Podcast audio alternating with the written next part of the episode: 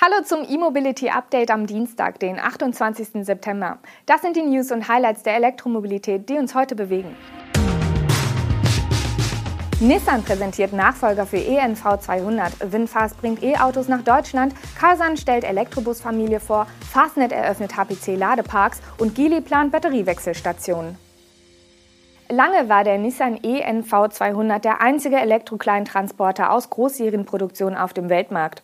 Nun bekommt der in die Jahre gekommene Pionier aus Japan endlich einen Nachfolger. Das neue Modell heißt Nissan Townstar und erhält ebenfalls einen rein elektrischen Ableger. Der Townstar wird als Nutzfahrzeug sowie als Pkw-Variante und in zwei Längenversionen in den Handel kommen. Der Pkw kommt als Kastenwagen und als Hochdachkombi mit fünf oder sieben Sitzen. Die Plattform teilt sich das Fahrzeug mit dem neuen Renault Kangoo und Mercedes Citan. Vor diesem Hintergrund erhält der neue Nissan Transporter dieselbe 44 Kilowattstunden Batterie wie das genannte Duo. Zum Vergleich. Der ENV 200 hatte bis dato maximal 40 Kilowattstunden an Bord.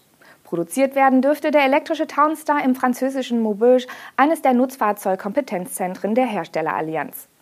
Angaben zu Marktstart und Preisen bleibt Nissan noch schuldig.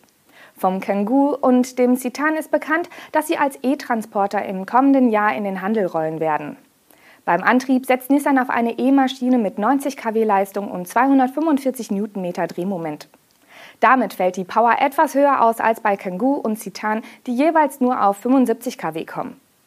Die Reichweite gibt Nissan mit bis zu 285 Kilometern an, weist aber darauf hin, dass die Homologation noch aussteht.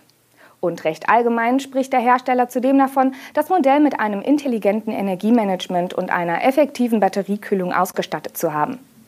Überfällig war, dass mit dem elektrischen Townstar der CCS-Schnellladestandard bei Nissan Einzug hält. Beim ENV 200 werden DC-Ladevorgänge noch mit maximal 50 kW über CHAdeMO realisiert. Der Nachfolger soll künftig per CCS mit bis zu 75 kW in 42 Minuten auf 80 Prozent geladen werden können. Für das AC-Laden erhält der Townstar zudem ein Bordladegerät mit 11 oder wahlweise 22 kW. Auch das ist ein deutlicher Zuwachs. Der ENV 200 hat ab Werk nur ein 6,6 kW On-Board-Ladegerät verbaut. Der vietnamesische Autohersteller Winfast nennt nähere Details zu seiner Europastrategie. Demnach sollen 2022 die ersten beiden Elektroautos des Unternehmens ihr Marktdebüt in drei Ländern Europas geben, darunter auch in Deutschland. Dabei geht es um den VFE 35 und den VFE 36. Derzeit entwickelt und produziert Winfast in einem eigenen Fertigungskomplex in Nordvietnam ausschließlich Elektroroller und E-Busse. Unter dem neuen CEO Michael Lohscheller, zuvor bekanntlich Opel-Chef, soll nun bald die Produktion der ersten Pkw anlaufen. Bisher war stets von drei Elektro-SUVs im C-, D- und E-Segment die Rede, die in Vietnam, Nordamerika und Europa auf den Markt kommen sollten. Offensichtlich folgt der kleinste VFE 34 erst später. Genaue technische Details bleibt Winfast noch schuldig.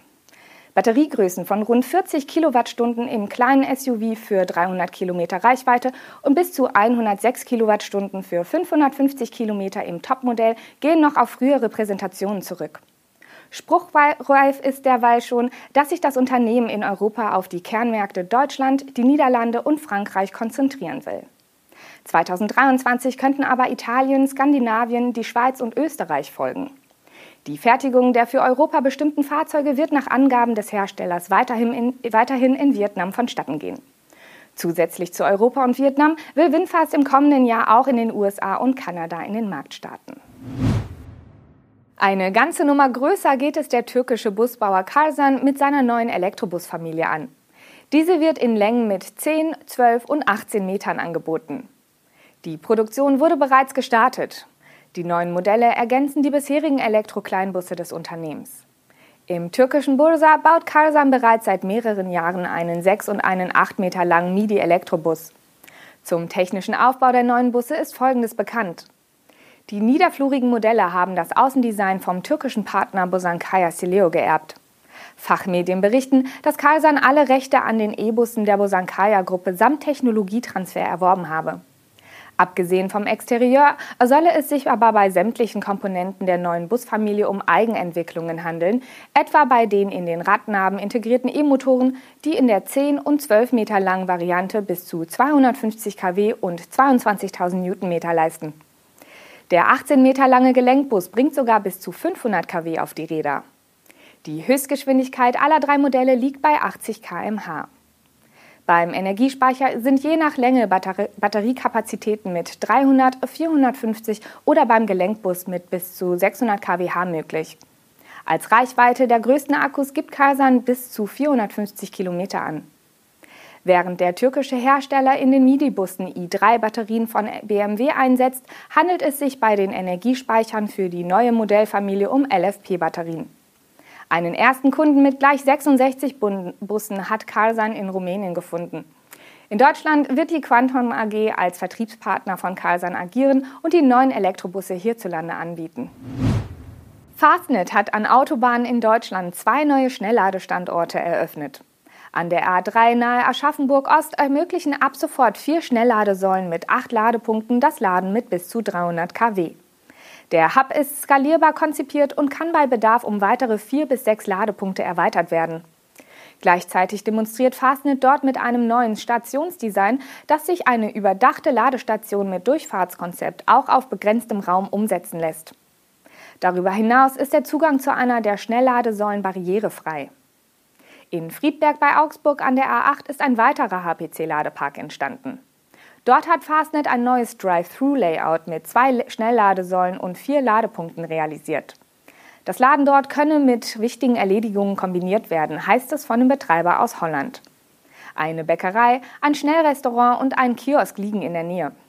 Mit den zwei neuen Standorten betreibt Fastnet nun bundesweit 24 Schnellladeparks. Europaweit sind es derzeit insgesamt 164 Standorte. Das zwischenzeitlich abgeschriebene Batteriewechseln kommt in China immer mehr in Mode. Nach NIO will nun auch der chinesische Autokonzern Geely vor Ort 5000 Batteriewechselstationen für Elektroautos aufbauen. Und zwar bis zum Jahr 2025. Der leere Akku eines Autos soll auf diese Weise innerhalb von einer Minute gegen einen vollgeladenen ausgetauscht werden können. Die erste Batteriewechselstation ist einer Mitteilung von Geely zufolge bereits im September 2020 in Betrieb gegangen. Seitdem wurde der Dienst auf zehn chinesische Provinzen ausgeweitet. Bis Mitte der Dekade gibt Geely nun das Ziel aus, 5000 Stationen in ganz China in Betrieb zu nehmen. Der Zugang und die Bezahlung funktionieren über einen automatischen Registrierungs- und Zahlungsprozess. Zum Akkutausch selbst werden die Stromer in die Station gefahren, wo die Batterie automatisch binnen einer Minute ausgetauscht wird, ohne dass die Nutzer das Fahrzeug verlassen müssen.